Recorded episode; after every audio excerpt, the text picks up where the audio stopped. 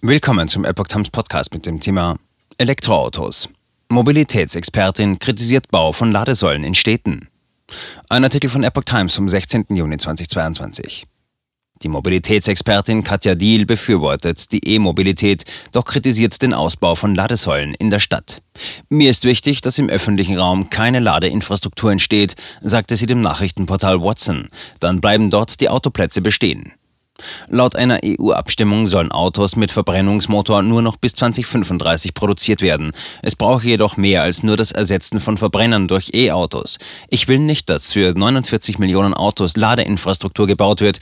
Erstens sollen die Leute möglichst zu Hause oder auf der Arbeit laden und zweitens werden wir hoffentlich weniger Autos haben. Das 9-Euro-Ticket bewertet Deal grundsätzlich positiv. Mir gefällt total, dass alle darüber reden, sagte die Mobilitätsexpertin. Ich glaube allerdings nicht, dass es die Alltagsmobilität verändern wird. In Österreich gäbe es hingegen bereits das Klimaticket. Das ist eine Flatrate, bei der Senioren, Familien und Menschen, die sozial schwächer gestellt sind, günstigere Preismodelle haben. Solch ein Angebot wünsche sich Deal auch für Deutschland. Menschen, die sonst nur das Auto nutzen, könnten dabei feststellen, cool, ich kann im Zug spazieren gehen, ich kann essen, ich kann schlafen und ich kann auf Toilette gehen. Man hat Zeit für sich gewonnen. Fährt man selbst Auto, geht das nicht. Es war eine Einladung und in Deutschland vermisse ich ansonsten eine solche Einladung, anders mobil zu sein.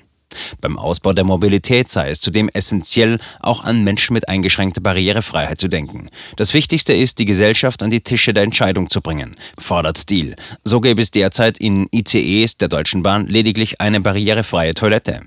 Ist diese defekt, dürften Menschen im Rollstuhl nicht mitfahren.